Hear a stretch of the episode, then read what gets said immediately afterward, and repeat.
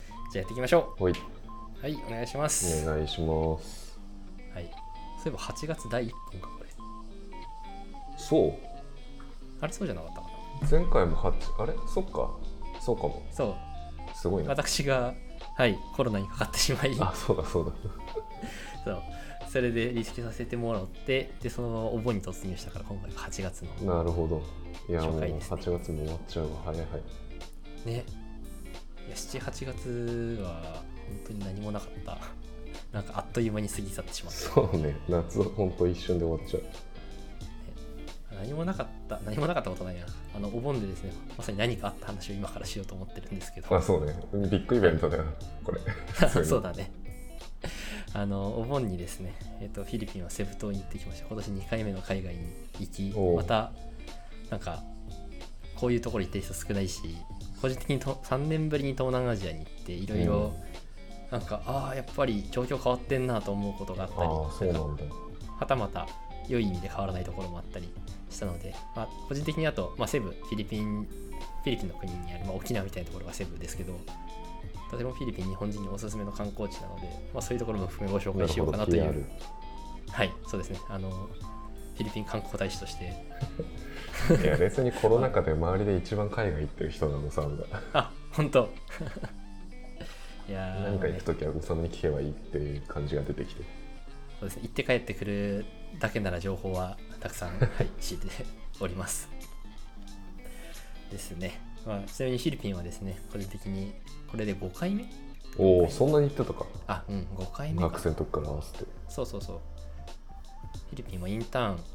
行っていたという2ヶ月ぐらい長期滞、中期滞在かしてたこともあり、かなり縁のね、深い国なので、ちょっと広くこうやって紹介できるのは、個人的にはちょっとグッとくるものがいいあですりねま。すね。はい、という感じです。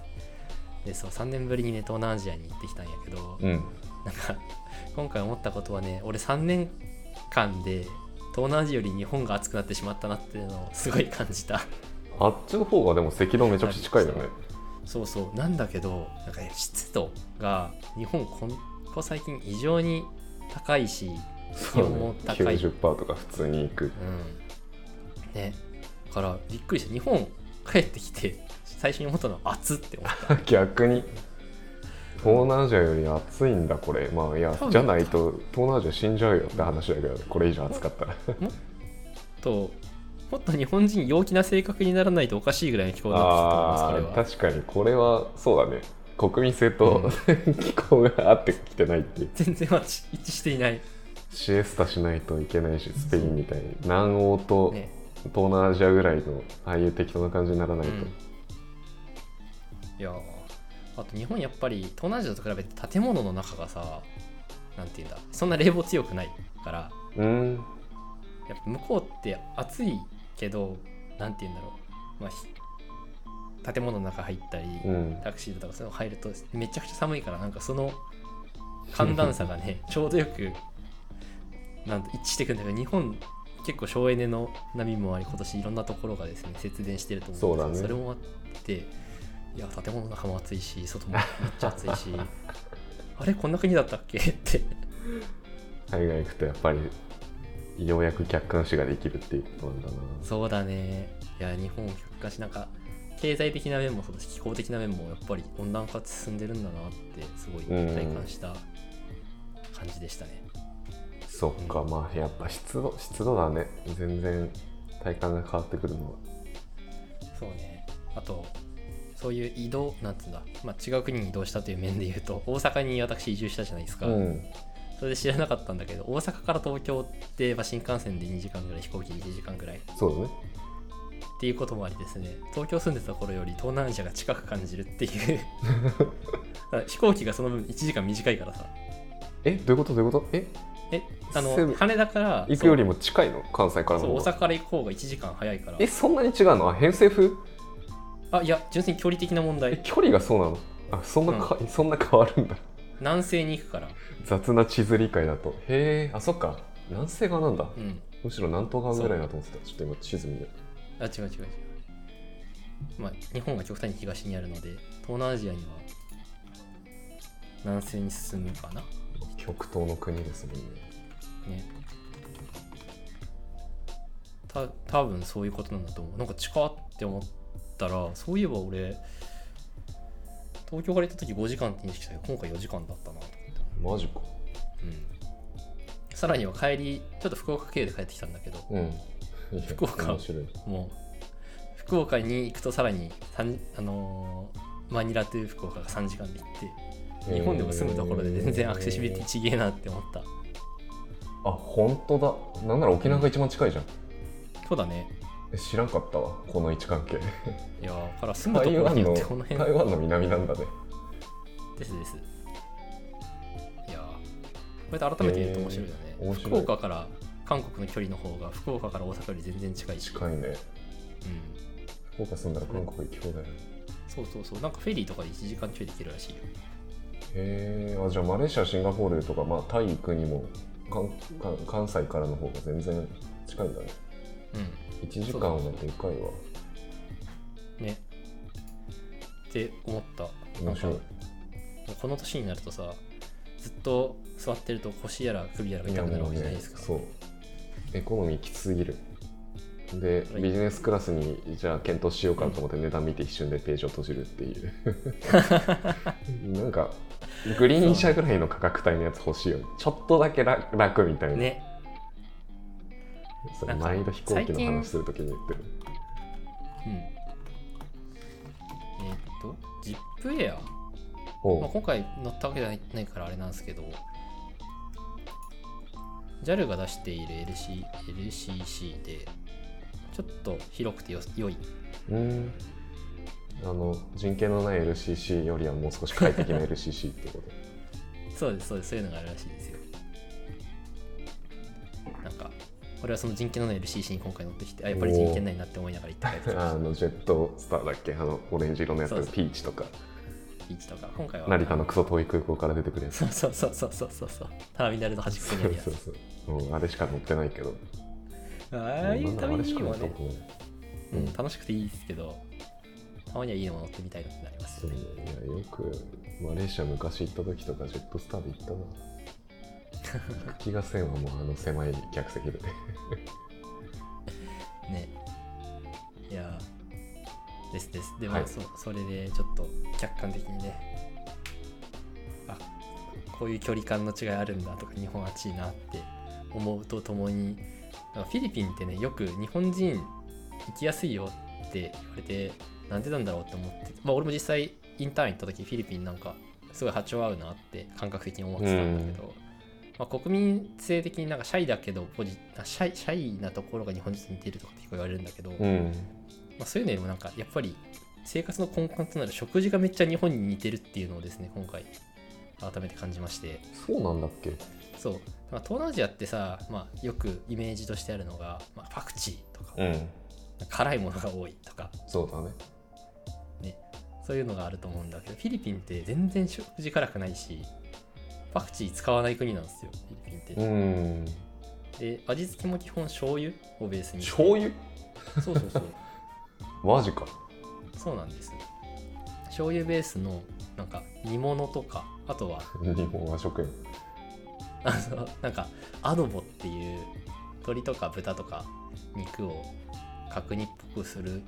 のが国民食だったりあと、まあ、同じく牛肉使ったタパっていう料理があったりするんだけどすごい日本人の口に合うのが多いから結構東南アジア苦手な人でもフィリピン行きやすいみたいなの聞くのってこういうとこなんだなと思ったりタッパー調べたらうまそうだなこれなんかえーとうん醤油ベースの牛肉のなんか煮物ルーの少ないハヤシライスみたいに見える写真だみたいなみたいなポッドキャストベースで伝えるならば 雑だルーの少ないハヤシライスのみたいなですねいやーでそれ食事としてもいいしめちゃくちゃビールと合うからあー東南アジアの中でもお酒好きだけどちょっと食事がなって人はフィリピンすごい良いですねめっちゃ俺だわそれタイとかあとなんか、うん、あのスパイシーなやつあんまり美味しいものはおい美味しいものは美味しいんだけどちょっとうん身構えて食べるとこ ろがあるなかんらかそうだよねたくまその印象がそうそうそうで酒が好きっていうので、まあ、マレーシアとか昔行った時はすごい料理がね料理は美味しかったんだけど今度はそっちはあのムスリムなんで酒がクソ高いっていうああその両方が揃った国があんまりなかったんだけどフィリピンはじゃあその点めちゃくちゃにそうですねあと酒好きに言うとフィリピンなんかその今日本でもさキリンとか朝日とか、うん札幌とかあるじゃんかああいうのでなんかあんまり外に出てないのがなぜかわかんないんだけどフィリピンの中でサンミゲルっていううん有名ななんつうのブランドうんがあって、まあ、そのサンミゲルっていうビールのラインとレッドホースっていうラインがあるの、うんでもレッドホースっていうビールがやばくてめちゃくちゃあのピルスナーっぽい飲みやすさがあるんだけどアルコール度数が6から8%ぐらい高っあるなんかあっという間に気持ちよくなるビールがですねありましてへえ飲みやすいのに度数高くできるんだねなんかあのーホッピーとかってさ、うんまあ、あれって別にビールとかじゃないからなんかアルコール焼酎の草って感じがあるじゃん、うんさっき草があるんだけどああいうのがない純粋なビールの味でホッピーぐらいの勢いで酔えるビールがなるほあどり調べたら留学生の中で一番人気って書かれていやーなんか安いのとそのコスパが良いコスパコストパーアルコーるうんルが良いまあそうね6.9%、ううんん、そうなんか美味しそうこれかなりなんだろうお酒飲む人には良いですねこのレッドホース今回もたくさん飲んでいましたうんいやーいいなキンキンに冷えたビールとビーチリゾートってめちゃくちゃ良いですねそっかリゾート地側に行ってきたんだもんねあそうそうセブあ確かにそこが必要ですねセブはなんかフィリピンの中でも第2の都市なんだけどあの場所的にはイメージ沖縄の那覇うんみたいな感じ、最高じゃないですかそうでそこまで物価高いわけじゃないんだけれどもすごくリゾート地域でうんで俺今回行ったところが本当プライベートビーチがホテルの中にあってプライベートビーチとプールとかがあるなんかリゾートホテルみたいな感じだったんだけどそれでも1泊1万を切るくらい マジでそうなのでまだまだなんだこの円高やらインフレやらで海外行くとやばい値段するけどフィリピンは全然いけまあフィリピンしかり東南アジアはまだそういうレンジ、もともとの物価差がまだちょっとは残ってるんだねうん、それ以外全だ然わもう完全に解消されたかと思ったあの飛行機が高いねあまあそうねあんとあれメインサーチャージうんがバカ高い今あそれは今のその原油高の影響でってことだよね、 Yes その戦争中のそうバカ高いってどんぐらいすんのえー、話そこ深落ちえっと調べたんだよねこの前たまたま JAL でエンジニアやってる友人がいてそうそいつと喋ってた時に乳酸チャージがなんか元からのものに対して何倍だったかな本当に何数倍として表現できるぐらいの上がり方をしてるのプラス距離で一定以上超えると追加のうんものが加算されるようになっちゃってタイやそれシンガポール行きながら5100円増の2万4700円これ JAL はいはいはいはい今年の6月の日経の記事で航空券の要請ができずしかも多分これ距離長くなるからもっと行くわけだからねそうそうそうえっ、とねあ燃油サーチャージ別に燃油特別不可運賃っていうのうんが測るようになったのかなきっとそうそういうのがイサムの今回の往復でどれぐらいだったのざっくり航空えー券代と覚え1てるヶわ月前ぐらいの予約ででも往復いやめっちゃ LCC 使ったし変な便だったんだけど10万ぐらい一人でかかっおーえー、一人たうん確か飛行機高っあのオーストラリア行った時 JAL で直行便行ったんだけどそれが13万とかああだったのでまあ、結構10昔見たく2万とかでいけるレベルじゃなくなってるんだなと思ったそうだね昔、あでもそんぐらいしとかないやでももっと絶対安かったよあまああと今回俺行ったのお盆の時期だからなああそういう係数がかかかっているのもあると思う確かに確かに確かにねうんでも極端に本当に数千円とかで行けてた昔とはちょっと違うなんか、まあ、この原油高とあと円安の影響もあってかなんか保持してるマイルの価値が日々上がってる気 がしてる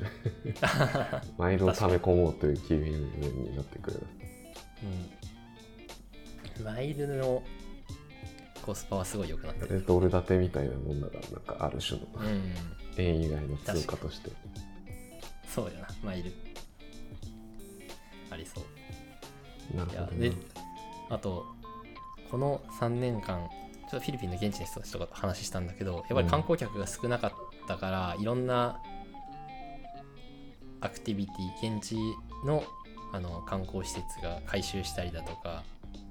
あと今まで環境保全のために閉まってたところが開いたりだとかうんしたらしくしたらしくて今後まあセブしっかり他の観光地もそういう前は行けなかったところに行けるようになってるみたいなのは楽しみの一つとしてありそうだなというのがありましてセブの場合はなんかジンベエザメと泳げるというねあのオプションツアーが昔からあったらしいんだけど、うんこの3年間であまり観光客いなかったからジンベエザメがですねやたら餌付けできたらしくて。へえその西部から車で2時間ちょい行ったところにオスロブっていう地域があるんだけどそこがジンベエザメツアーで有名な地域なんだけどそこ行ったらもうめちゃくちゃな数のジンベエザメがいて いやなんそかんなにいるんだねインフレしてサた34えんあれ何メートルぐらいあるの10メートルあんのかな本当やっぱ世界最大ん世界最大じゃないか、まあ、めちゃくちゃでかい哺乳類あのあれねてんてんてんってしてるあそうそうそう見そたう目のえっ、とファインディングにもに出てくるうん出てくるやねつあいつが横長の口が横長の10匹ぐらいはあっていて怖いわ すげえないや本当にねえっ、と観光客側は触れちゃいけないとか、まあ、ある程度そういうマナーは守ってくださいね最初インプット受けるんだけど、うんでもそんなにたくさんいるし人は餌くれるものと彼らは思ってるからすげえ近寄ってくるのねだよねそうからある種ホラー映画みたいなもう襲われてる最後のシーンみたいす2メーターぐらい口があるジンベエザメが口開けてこっちに来るから、な怖いなんか怖いうん、初めてそのでかい生き物と触れ合うのですごいドキドキしながらでも楽しかったなんかそういうのが、ねうん、できるようになってたりでジンベエザメのツアー行ったのにウミガメ泳いでたりなんかなんなんて言うんだろう本当だったらウミガメを見るためにツアー行くぐらいのものがそこにわって集まっててそんなことあっていいんだとか思いつつへ結構自然がまた戻りつつあるらしいですねえ人が減ると自然は戻るんだねなアベンジャーズエンドゲームみたい悲なあれはフィクションの話だけど人が減ってクジいラやでがも普通にその辺の川を泳いでるみたいな話をしてくだりがあって、うん、まあなんかそういう自然のツアーもそうだけどなんかフィリピンやばい水族館がこの3年でできまして、おううん、なんかセブの中の SM モールっていうすごいでっかいうんモール作る財団財閥があるんだけど、うんそこが水族館オーシャンパークっていうのを作ったんですけどそれなんとワニと泳げるというやばいコンセプトを 打ち出していてなんでみんなその視線さまようみたいなやつが多いのかなそうそうそういやーすごかったよいわゆる本当クロコダイルうん頭から顔まで5メーターぐらいあるやつがプカプカしているところにですねこういう頭からかぶさるタイプのシュノーケルじゃなくてなんていうんだあれは宇宙船宇宙飛行士みたいなさ、うんやつあるじゃんかあれかぶってプラスチックの保護ゲージみたいなのに入れられてあのワニのいる水槽下にこ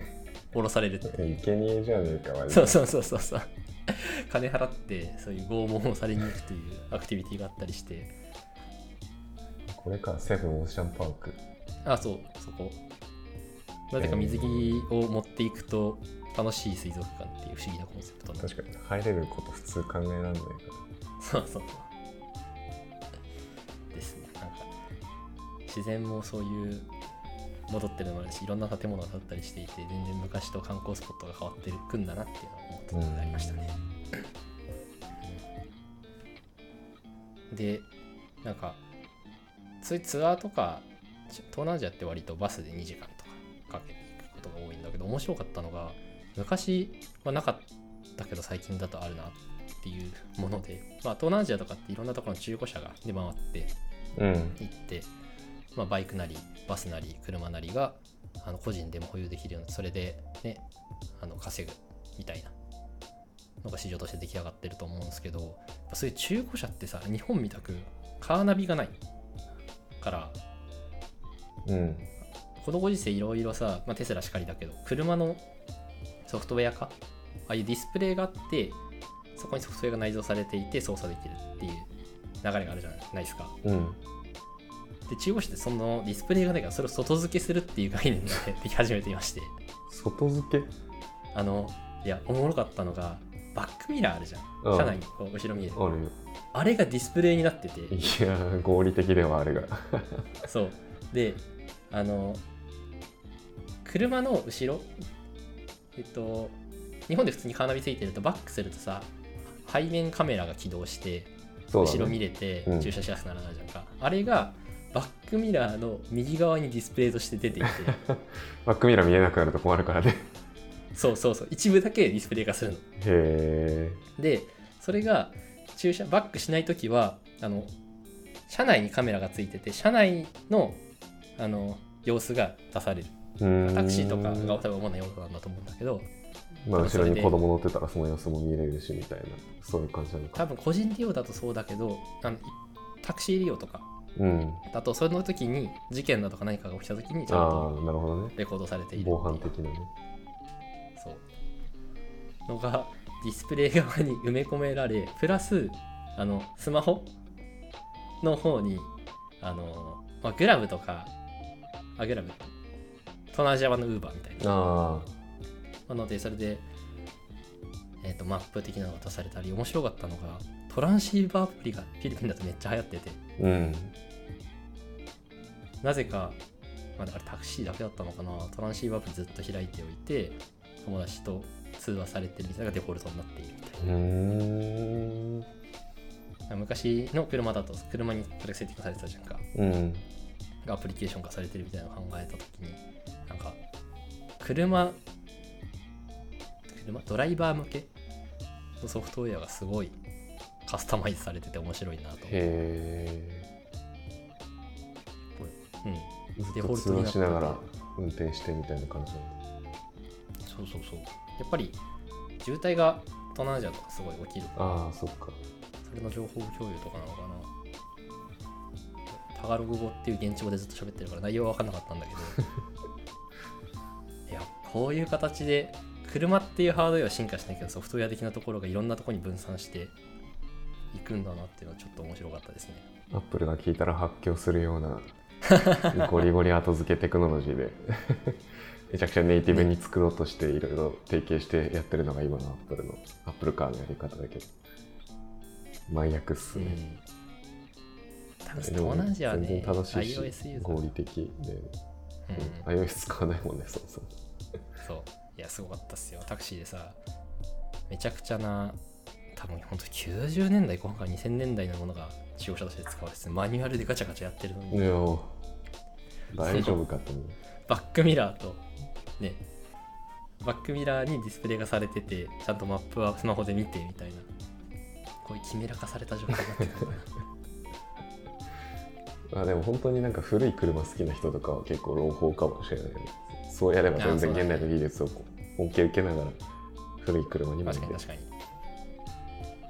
なんかいやなんだっけクワンタムリープっていうのは聞こえるのって全然知らない量子いやじゃあ単語が違うかもしれんえっ、とあのディープロックかなアフリカとかでさ電気とかまだ未発達だけどもスマホだけやたら発展したからああフ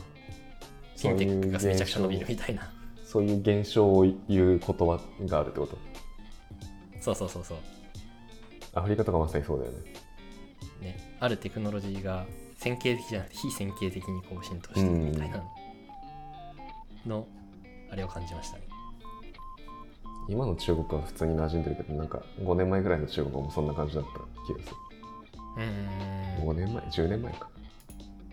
いやもう10年前ですか。びっくりや。あ、その中国ってところとつなげると、やっぱり中国人の波がですね、セブンみたいな観光地には来てまして、みんな観光しに来てるってこじゃなく、セブの一等地みたいな。とおおあの山と海がある町なんだけど、セブって。うんその山側もう街を一望できていわゆる価格が高い土地は中国人がバーって買って、そこの周りには中国語ばかりの標識が立てられてチャイナクソ高級チャイナタウンみたいなのが できつつあるわけおりいやーすごいですよあの地球の歩き方はですねそこは中国人の資本が多く入って下界を見下ろす位置にあるみたいなことが書いてあってなんか皮肉だなと中国人も今ロックダウンとかでもう大変だからもう海外に家買って土地買ってそこでのんびり落ち着くまで過ごそうみたいなのがいるのかもしれないね、まあプラスであれだったちょっとこれはシなんだシリアスな話でもないんだけどうんあ何にかにつけて韓国からですかって聞かれてうんでまあでビジュアルが似てるからかと最初思ったんだけどん話を聞くとどうも様子が違くてですね、あの観光客で日本人ガイドをつけずにしっかり回る英語対応が可能な人ってもうほとんど韓国人になっちゃっててそのなアるほジア人顔どでそういう識別されてるとうん、でもう確かに街中見てもアジア人っぽい人みんな韓国語で喋ってるしセブって語学留学が盛んなんだけどあー韓国の方がすごいたくさん来てるらしくてなんか英語対応でツアー組む日本人珍しいからびっくりしましたみたいな王様喋るからねまあ私はねから俺たち、まあ、今の30手前の人たちが小学校頃の英語教育で韓国と日本人は特に喋れないみたいなうん言われてたと思うんだけどそこにかなり水を開かれてるなとそうだね昔学生団体時代に韓国の国際会議に行った時韓国人ああ全然ネイティブネイまあそういう属性の子たちだったのもあると思うんだけどネイティブばりに明らかに日本人が一番上だったね 自分も含めでさらにそれが今もそのまま状況が続いて進展してきてるっていうのがありそうですね韓国中国はグローバル展開していて日本はまあ国内需要が強いからビジネスが成り立って人がそこだけで生活できるってなりますけどそうだね沈みゆく船ではありますがそうねえーアメリカとか行ってチャイニーズって言われる、まあ、人口比的に中国人って言っといた方が当たるやろみたいな話ではなくてよりアジアの中でもなんかその英語のできるできないみたいなところで日本人という選択肢がそもそも考えあんまり考えられない考慮されないっていうさ接点としてないみたいですね。っていうのはちょっとびっくりした。怖え怖えいやーそう、その、うん、また改めて日本を客観視するいい機会だったってのと、うんあと全然話が違うんですけど、海外のスタバっていいよねっていう。これ小ノートのこの一行見てなんかここだけすげえわかるわと思って たいいよねと思ってる方向性が同じかわかんないけどっていうのも海外あのー海外行った時スタバとマックに僕絶対寄るんですねマックもへさマックはあのビッグマック指数が見たいからえそんなにあちなみにフィリピンのビッグマック指数はですね500円ぐらいでしたセットでだから日本よりやっぱり安いよね安いよね、ですねで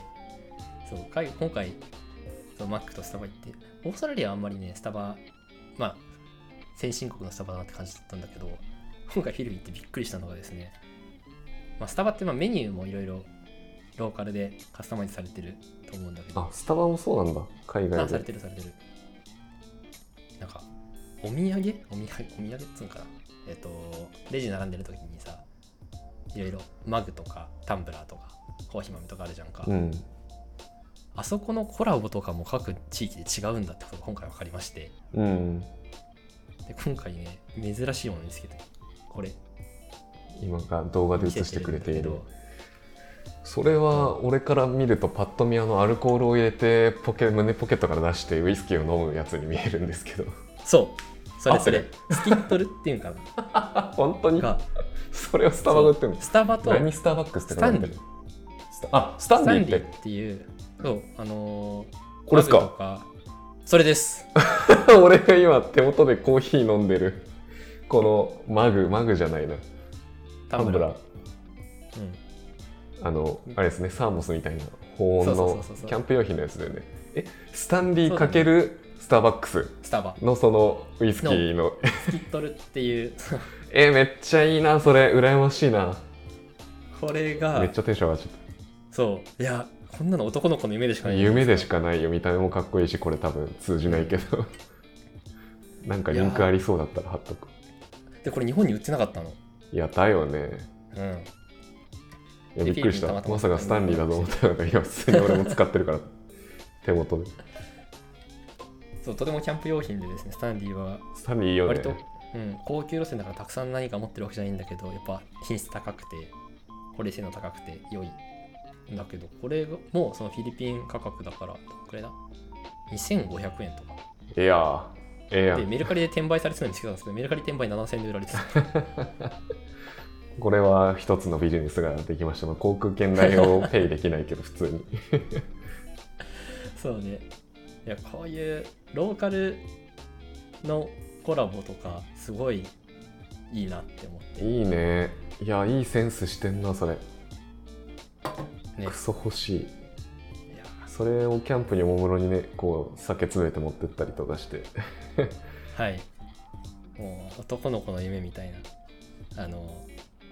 あれだよね。えっと、トップガンマーベリックとか最近やっぱり流行りましたけど、うんあれ意味がある。確かにねいや、おはい今めちゃくちゃテンション上がってそれをさっき取りに行ってくださいそいいな今ぁそういうコラボなんだう。うん。多分これが各地であって、それぞれの市場に合う形で作ってんだろうなと。別にスタンリーがフィリピン系っていうわけでもないもんねうん。まあ、そとまあ、今だと日本も暑くなっちゃったって話をしましたけども、そもそもね、結構暑いから、水筒とかマグとかの文化は強いんだろう確なかにと。確かうん。にスタンリーじゃなくてスタンレーなのかスタンレーってのが俺。私、スタンレーか。いや、いいですよね。あの空港の手荷物検査でめっちゃ聞かれた。これは何だって言われいやて。でしょうねそう。説明がめんどくさいからスーベニアだって答え た。お土産です。もう間違いない嘘ではないそう。いやー、海外のスタバは、こういうのもあって良いよねというなることでしほたど俺がいいと思ってる方向性とはだいぶ違った けどその方があ、本当俺がいい頭がいいと思うんですよ 俺がいいのは海外行った時もなんだかんだこう全てが新しいことだからさ疲れちゃうから、うんセーブポイント的にあのうん安定してんじゃん、接客品質とか大体、まあ、多少差はあれどあの低くはないから絶対に高いし、メニューも知ってるやつがあるし空間も知ってる感じだしでちょっとだけその海外の要素が入っててうん。なんか安心できるあー確かにね休憩場所みたいな感じだしなんか海外のスタバの方がよりスタバっぽいというか あー日本のスタバはなんかローカライズされてる感があるけどそうね。多分俺たち的には結構いろんなものに対してイノベーターからアーリーアダプターの嫌いがきっとあるけどうんああいうところはアーリーマジョリティからレートマジョリティに対しての接客だったり、うあんのサービス空間が求められるからっていうのもありそうだけどなんか日本のやっぱスタバって自分たち向きかって言われるとそうじゃなくやっぱ海外行くと違いこっちの方がいいなって思う瞬間とうか、ん まあ、それはなんかその違いが面白いからっていうそうねところもあると思うんだけどあそれでいいって思い出したのがあって 海外であの昆布茶っていうのが流行ってるって話聞いたことありますいや ない昆布茶そうなぜあのあでかつ俺たちが持ってる昆布茶じゃないのこれは何なんだ また変な日本語の伝わり方してんのかあの話のきっかけはですね俺オーストラリアに一緒に働いている同僚がいてうん結構日本も好きだしアジア行ったりする同僚なんだけどうんそいつがニューヨークってカタカナで書かれた T シャツ着ながらかわいい俺は今日昆布茶飲んでるんだぜっつってワンオンワンの時におお 見せてくれて「えなんか昆布茶有名なん?」って言ったらまあすごいデトックスドリンクとして有名なんだよって言ってデトックスドリンク俺たちの知ってるあの昆布茶がって最初思いうん話を聞いていったところどうやらあの昆布茶っていうキノコはがあってそれを用いて作ったドリンクがなぜか昆布茶と呼ばれておりはい はいでそれがあの、まあ、普通にペットボトルとかのドリンクとして売られてて今回行ったフィリピンのスタバでも昆布茶っていうなんかよく海外行くとさなんだろうなアロハみたいな感じの水うん高そうなやつわかる並んでるところに昆布茶って書いてあって ペットボトルがこう並んでおって日本以外でできためちゃくちゃ特殊な文化なんだと思うんだけど紅茶キノコって書かれてるあ紅茶キノコそうそうそれそれ何紅茶キノコって紅茶キノコのわけもわからんし紅茶キノコが出来上がっ紅茶キノコをどうにかして出来上がった液体が昆布になるのもわけわからんしむちゃくちゃだな、オーストラリアのキリンとかがそれをすごいえー頑張って売ってるらしい、いやなんか日本語の記事でなんか昆布茶の昆布茶があってこれが昆布茶って説明されてるんだけどどうしてもこのおしゃれなパッケージと なんか昆布俺の想像する昆布茶じゃないこの紅茶っぽい液体とあの頭の中にある昆布茶のあの、 イメージがガチャガチャぶつかって記事が全然読めない頭に入ってこない今回ねちょっと飲みはしなかったんだけど次回絶対飲もうと思いました丸飲んでないのね でも怖えよもう味が全然想像できないしうんなんなら俺たちそうでがはあるが俺たちがもう昆布茶も梅昆布茶じゃんか多分そうだねそうそうそうそうそう、昆布茶って何なんだろうね何からあでもミランダカーとかな、もう海外セレブがめっちゃ飲んでるみたいなところから流行ったってこと誰はか俺が間た違ちが知らえなていだ昆け布茶っでて言っちゃったんで じゃないか俺たち知らないだけで日本でも結構有名だったりするのかしらなんだっけあの中国でさユニクロと無印パクったいが悪魔合体させたみたいな会社がめっちゃ伸びてるみたいなあれの名前忘れちゃったけど、うんあれ あれがさなんか日本人デザイナー誰々が作った会社ですみたいなブランドですみたいなやり方してるけどそんな日本人は存在しないみたいな 話と一緒でマーケティングのために作られた存在で日本が全く関係ないところで日本文化っていうところがすごい持ってかれているっていう意味で言うとなんか同じものを感じたで日本には1円も入ってこないっていうなんかマーケティングの大失敗を感じるそれあれ実は似たようなのが新規でありまして何あ思い出した瞑想だ瞑想あ瞑想あれあれ瞑想だって台湾かなうん合ってる合ってるセブでも人気でえセブンにもあんの瞑想があるあるあ のーそういうショッピングモールの中に入ってて で面白かったのが瞑想ってやっぱロゴロゴロゴが無印良心っぽくて名前ダイソーに似てるじゃんかうんで店内の作りはえっと ロゴはユニクロっぽいのよ3コインズっぽい店内のあの そう配なんだ置をされていてでいやすごかったっすよなんかそういう店内の商品もめちゃくちゃ偏ったものが置かれててえ基本タンブラーかパソコン周り用品かあとなんかディズニーコラボサンリオコラボあとあれ BTS ー、うんのコラボ商品みたいなのしかないのすごい広い店内なのにへタンブラーの棚だけで10個ぐらいあるえ そんなねどんなマーケティングなんだろうと思いながら見てたんですけどやっぱりあれはちょっとうんそういうパク パクリとはまでは言わんけどてか今俺前のはめりなマーケティングをされてた結果なん瞑です想で出てきてる日本人のデザイナーこの三宅淳也さんらしいねに淳也三宅淳也三宅っつって出てきてその人実在しないって言われてたけど実在はしたらしいえちゃんそうなとんだイへベントとかには本人が出てる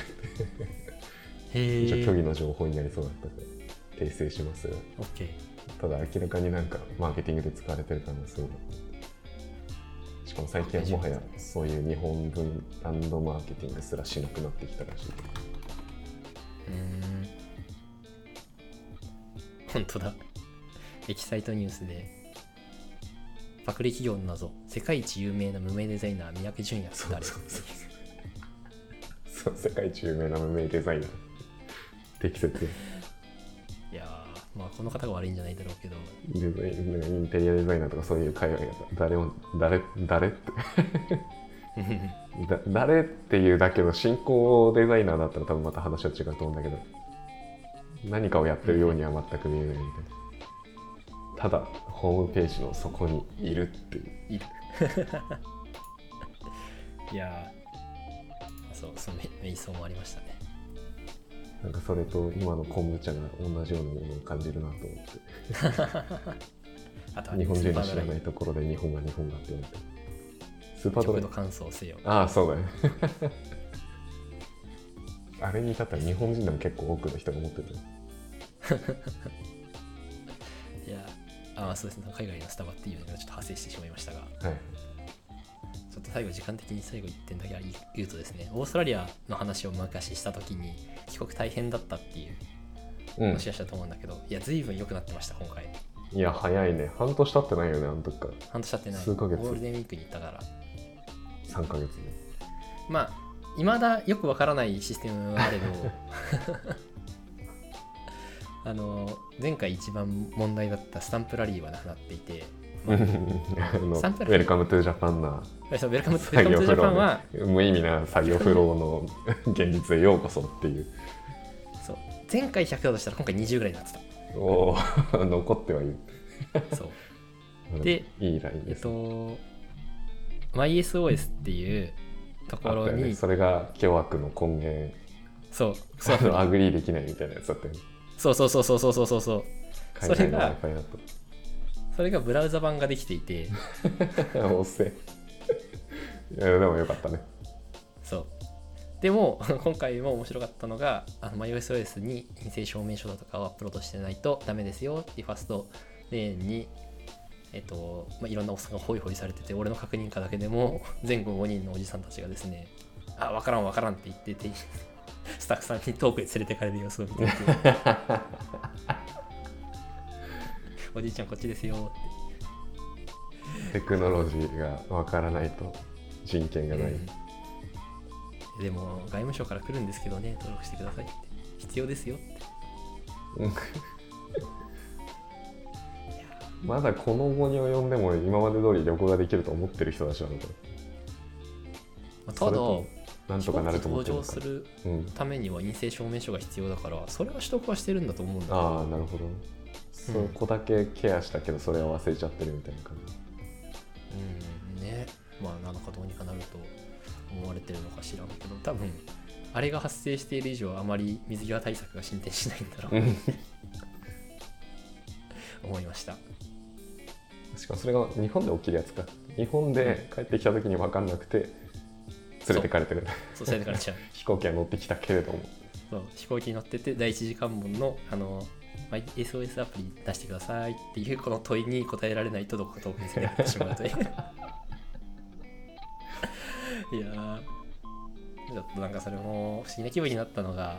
フィリピンから日本に来てる、まあ、割ともう年配な方々とかちゃんとやってるんですよほ日本のやっぱおじいちゃんたちがいなくなっちゃうのを見るとなんていうか年を取ると人は頑固になってしまうという かそういうのを感じましたねうそうなんだうんでも今回むかこの前は着いてから出るまで2時間ぐらいかかったんだけど今回多分15ぐらい分から30分ぐらい一般的なものと大差ないぐらいで出てこれましたそうだね15分30分だったら普通いやいいねうんよくはなってきてい感る染者数は世界一だけど なぜかどんどん入りやすくなってくる国日本ね、まあ、むしろ彼女世界一だから海外から来ることがそさほどリスクではなくなってるんじゃないかとは逆にねうんいやーでもだからなんか中国なんかまた新しいなんとかなんとかなんだっけ狼の牙みたいな書くウイルスがなんそれコロナの次のウイルスが中国で5人感染が確認されるみたいなことが出てるからえー、それに混ざってやべえのがまた入ってくるかもし何やって知らなんだれないそうなんかあるらしいサルまあ痘でも以そうい外うにのも来てるんだ、大抵なんかね拾われて無理に拾われてニュースになってる可能性もあるからあれだけどあーちょっとそういうメディアのビュー取りたい問題とかもありそうだけそうまあでも怖いですねどですねまあ海外渡航は無理せず安心安全に行ってくださいって感じですかねそうねはいでもさそうそうそうコロナになってから行ったからもうなんか無敵の状態ではあるわけだよ ねもうこれ以上かか,、まあ、かかるのかもしれないけどある程度抗体が体にある状態で海外行ってるから余裕でまあ行ってこれたそうねちょっとうん多少の不安はありつつもだけどまあそう大丈夫だろうって気持ちになってきましたいやご無事で何よりでしたいやいいなー楽しそうだなうん聞行くたびに行きたいなと思うんだけど腰がまあでもフィリピンがいいのがいいかもしれない あとそのい入国のフローが前回はもう入国のフロー聞いた瞬間にいかんって決めたけど まマシになってるんだったら良さそうだなと思ってそうね。いや、あと一番最後のあの陰性証明書の、ね、問題だけどうにかなったら、もうほとんうどん日本に帰ってきやすいし、海外にも来やすくなるだろうなって感じがしました。フィリピンあと、ちょっと前回からのアップデートで言うと、またデジ庁が頑張ったんだなって思ったのが、うん接種証明書のアプリ、うんなんか前行った時接種証明のなんて言うんでしょう接種証明したよっていう画面はアプリ上で出せるんだけどそれを画像ファイルとしてエキスポートしたい時になんか二次元バーコードっていう形でしか表示エクスポートできず、それをなんだろう海外のね時接種証明見せてって言われた時に見せてもハテナってなっちゃう現象があったんですけど、うんうんそれをね、あの、なんて言うんだ、わかりやすい画像ファイルでエキスポートする機能がアプリ上に追加されて、うん接種証明アプリも完璧になりましたね。いいっすねうん。デジタル庁の皆さんありがとで一応頑張ってる。はい。そんな感じですね。う今なら海外行っても結構あの健康さえ気をつければ大丈夫そうだ楽しそうだという楽しそうだという、そうですね東南アジアとかは特にまだ比較的行きやすいですよって、まあ、最後に言っとくとなんかあれですねその東南アジア比較的行きやすいよってあの思った強いストーリーがそういえばあっておおうあの会社でたまたまハワイに行ったですね先輩がおりまして今ハワイやばいんですよやばいというのは物価がああアメリカのアメリカのインフレがハワイにも来てるんだそうそうそうそうイタリアンで普通の食事を4人家族で取っただけなんかピザ食べてスパゲティ食べたぐらいで4人で3万円いいレストランやビール1本1100円みたいクソいいビール買えるなねその半額でもちょっといいビール買える全然 国内だったらねどんどん外出れなくなってくるよマジでまあフィリピンはあそあその意味でってことかインフレがそうそうそう少ないからですですまだ円が強いし物価もそんなに極端に上がってないからペソと円のあれの推移見たらやっぱり円安はちょっと起きてはいたけどなんかやっぱそこにインフレが乗らないのと幅まあもともとの物価差があるからそこで吸収できてるっていう感じがするねそうそうそうそうそうですなんかビールも1本120円とかはそんなレベルあれそこだけはなんか感覚がワグってるの学生の時と変わらないですねその爆安ビールの感じ、ビール1本120円だし食事は300円出したら割とはなんかいろんなところうわが食べれるみたいな我感じ々の知ってる東南アジアだ そうなんだあそれはライトサイド今もまだそうなんだその感覚値なんだ,、ですですあタそクれシはーあってもちょっと実際今カードの明細がそういえばさっき届いてたんだけどそうねタクシー20分ぐらい乗って100ん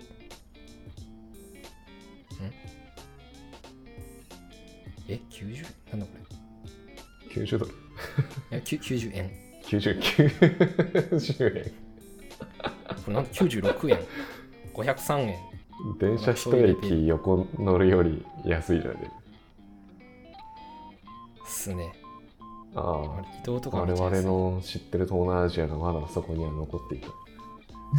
よかったいやだったら全然リゾート地なんなら沖縄行くよりもそっちのリゾート地行った方が合流できる説が、あそうだねそれはそうかもしれないまあ、国権代がでかいか。まあ、でも、いきなり行くのも一緒か。まあ、そうです。いいね。東南アジアのリゾート行きまし地ょうよ行きたくなりました。めちゃくちゃお。ようやく、よかよった。よかったです。うやくいろいろ開き直れてきた。アトラクトしていく。そうね、一回海外行こうかみたいな話もあったからね。ね。はい。またその話は再開させましょう。ですです。行きたいね行きましょう。今回こんなあ感りじかがなとう。ございます。はい。ではではまた。おい。はい。よもやま FM ではお便りを募集しています。概要欄に Google フォームを貼っているので、そちらより質問をお送りください。その他、感想、コメントもぜひいただけますととても嬉しいです。もしよろしければサブスクライブもしてください。ではまた次回お会いしましょう。